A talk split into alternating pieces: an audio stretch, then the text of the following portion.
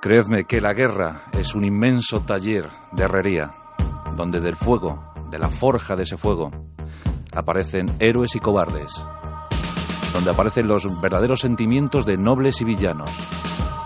Sí, todos esos aparecen, pero ¿qué ocurre cuando una joven, analfabeta, sin apenas experiencia, aflora y se pone al frente de los ejércitos y hace que gentes aúnen esfuerzos en torno a una causa común? Esta es la historia de esa joven, de esa joven doncella, a la que todos siguieron a principios del siglo XV. Es la historia de Juana de Arco, la doncella de Orleans.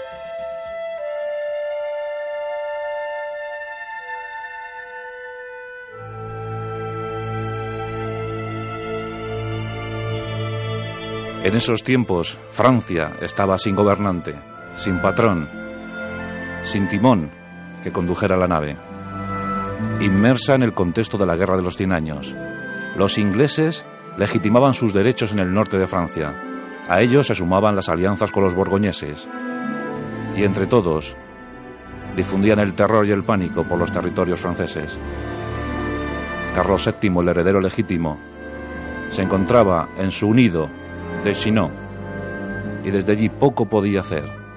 Había un punto clave para la defensa de Francia, era Orleans, y estaba sitiada. A ese punto llegaremos, pero ahora dejadme que vayamos un poquito más atrás en nuestra historia.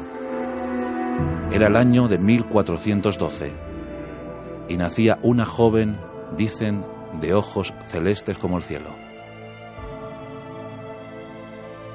El nombre que decidieron para ella fue el de Juana. Aunque en principio Jacques, su padre, había decidido deshacerse de ella, los borgoñeses estaban tan cerca, la guerra era tan despiadada. Una niña en esos momentos tenía muy pocas posibilidades para sobrevivir. La madre le convenció, diciéndole, eso al menos es lo que cuenta la leyenda, que la mirara a los ojos. Los curtidos ojos de Jacques miraron a los de su hija, y en esa tonalidad, en esa tonalidad azul, dicen que descubrió algo de pureza que le hizo retroceder en sus intenciones. Era el año de 1412 y comenzaba a gestarse la leyenda de la que sería considerada doncella de Orleans, Juana de Arco.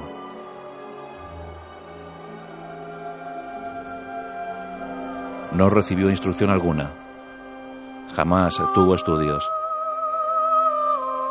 pero sí cuentan las gentes que a la temprana edad de 13 años, cuando se hallaba en el interior de una iglesia, creyó escuchar voces.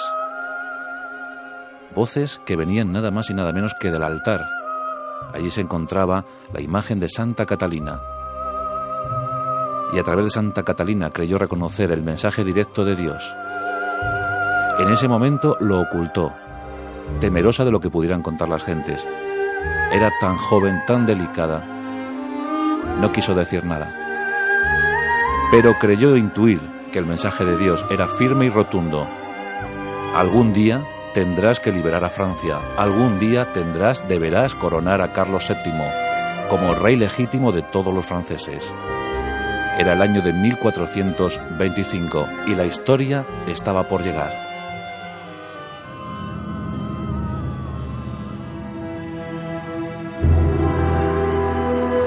Si podéis viajar con la imaginación, viajad.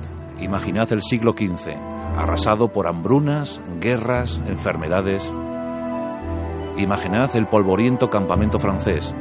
Estamos en Chinon, es el año de 1428. Una joven campesina dirige sus pasos hacia ese campamento.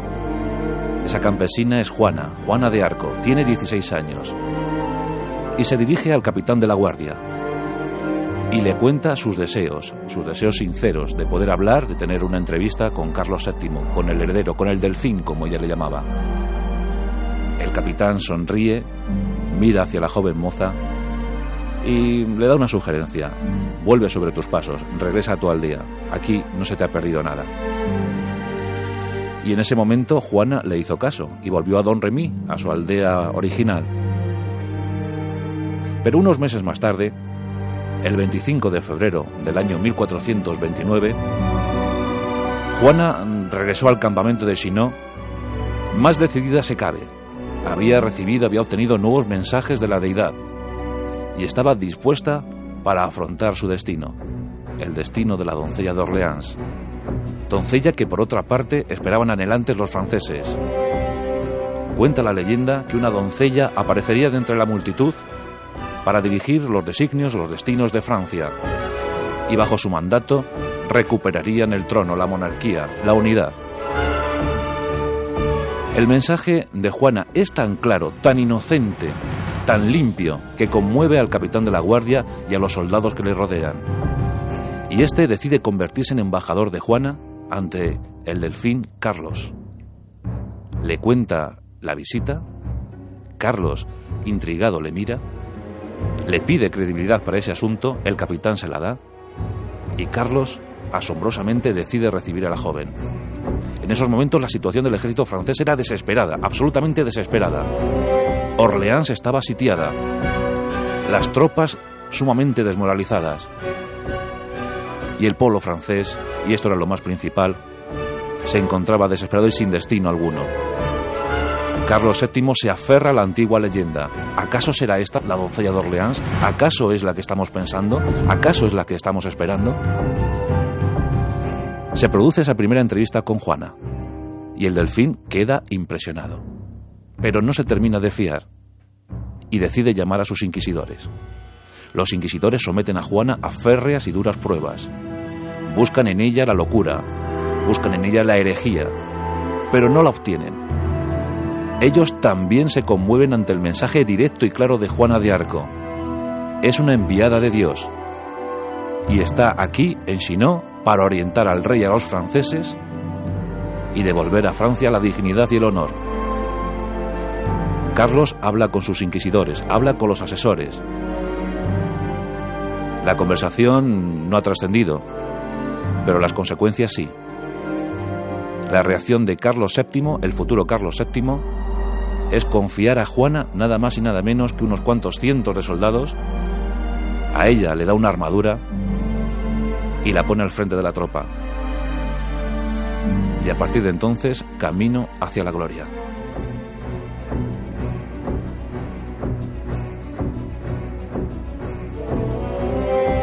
La leyenda empieza a recorrer todos los caminos de Francia. Las gentes alborozadas empiezan a hablar ya de la doncella de Orleans. Algo mueve al pueblo francés. Nuevos soldados se alistan a las tropas. Comienza a incrementarse el número del ejército francés. Mayo de 1429. En la región del Loira, frente a Orleans, Juana, convencida de su destino, introduce algunas normas en el ejército francés. Por ejemplo, rezar el rosario. Por ejemplo, oír misa. Por ejemplo, encomendarse a Dios antes de la batalla. Los ingleses están esperando. Diversas posiciones fortificadas delante de Orleans. La ciudad a punto de caer. Hastiada de tanta guerra, hastiada de tanta hambre, hastiada de tanta enfermedad. Los franceses están convencidos, determinados a tomar Orleans, a liberarla, el ejército francés se sitúa al este de la ciudad y toma una posición fortificada. Increíble pero cierto, los franceses se han vuelto a ganar. Esa posición fortificada no era clave para la defensa de Orleans, pero sí determinante en la moral del ejército inglés, que ya por supuesto había oído hablar de Juana de Arco. Los ingleses se retiran a una nueva posición y los franceses siguen en el empeño. 4 de mayo de 1429. La segunda posición ni siquiera presenta batalla. Al frente de la tropa Juana de Arco y su armadura reluciente. Los ingleses optan por la retirada, asombroso. El miedo, el pavor a lo desconocido inunda a la tropa inglesa y deciden replegarse hacia la fortaleza. Los franceses no dan crédito a lo que está ocurriendo. Dios está con ellos. Es el ejército de Dios, como decía Juana de Arco. 7 de mayo de 1429. Los sucesos se, van eh, aconteciendo, van ocurriendo. Pocos cientos de franceses deciden tomar al asalto la fortaleza de Orleans. Suben como posesos las murallas. Se enfrentan en proporción de 1 a 3 a los ingleses. La propia Juana recibe una herida en el muslo. La sangre no cesa de manar de esa pierna, pero parece que recobra bríos y se lanza al empuje final. Finalmente, Orleans cae en manos de los franceses.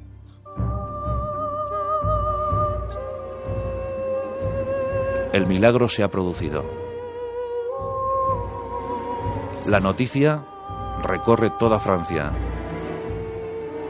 La niña de Dios, la que ha estado en contacto con la divinidad, la que habla por boca de Dios, ha llevado a Francia a la victoria. Carlos VII está contento, más que contento, está alucinado. Lo que en principio era una intentona, por si acaso, se convierte en una fulgurante victoria de la que hablarían los tiempos. En ese momento, Juana le recuerda su promesa.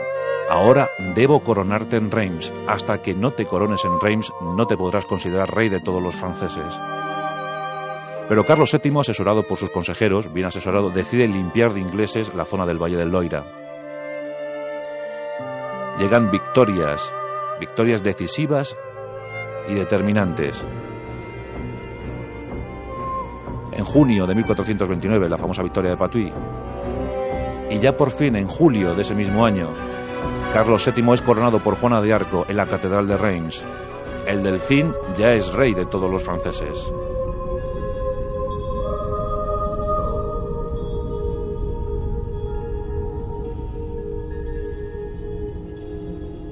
Juana seguía recibiendo mensajes de la divinidad. Juana seguía orientando de alguna manera al pueblo francés. Pero no olvidemos que Juana, de origen campesino, de origen humilde, analfabeta, a veces no interpretaba bien esos mensajes o no quería interpretar bien esos mensajes. Y empeñada en una soberbia absurda, intenta el asalto de París, donde se produce un total fracaso para las tropas francesas y para la propia Juana, que entra en un pequeño descrédito.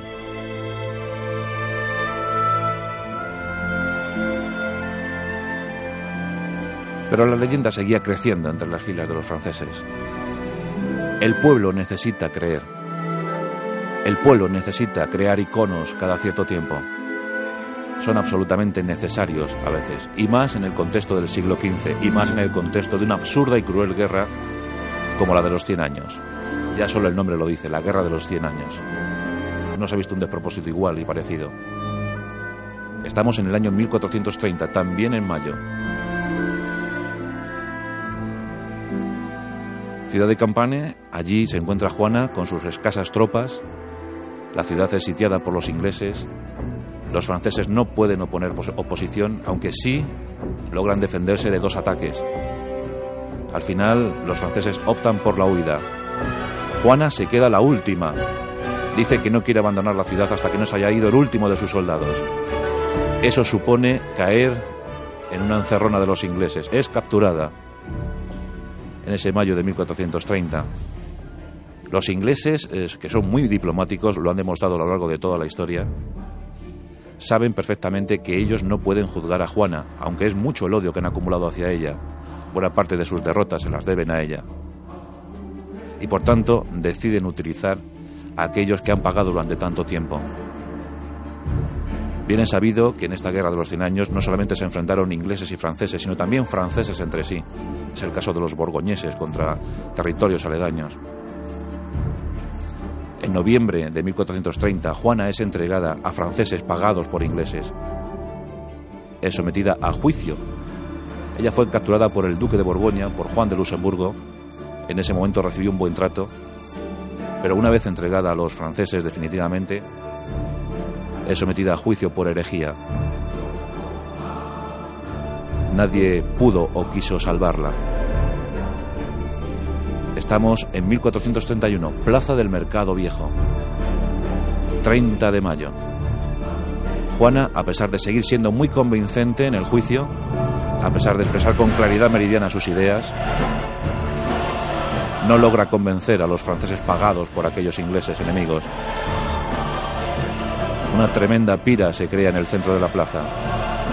Y en el centro de esa pira, Juana de Arco, que salando un suspiro, lo último que hizo fue mirar hacia el cielo. Francia quemaba a la mejor de sus hijas. Carlos VII, que según decía su madre era tonto y bastardo, dejó morir a aquella que le había coronado. La iglesia había quemado a la niña de Dios. Era el 30 de mayo de 1431. Juana tenía tan solo 19 años.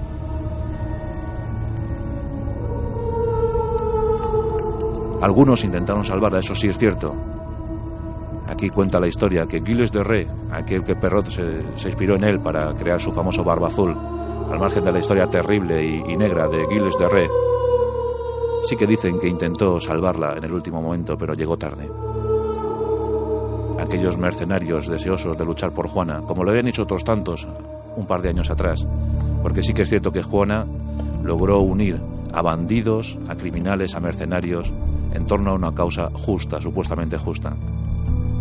Pero no pudieron hacer nada. Juana murió quemada. 24 años más tarde, la Iglesia revisaría el caso y devolvería el honor y el sitio a Juana de Arco. En el año 1909 fue beatificada y en 1920 canonizada. Hoy, como ya sabéis, Juana de Arco es la patrona de Francia la santa de todos los franceses. Nuestros pasajes de la historia hoy los hemos dedicado a Juana de Arco, dama, doncella de Orleans.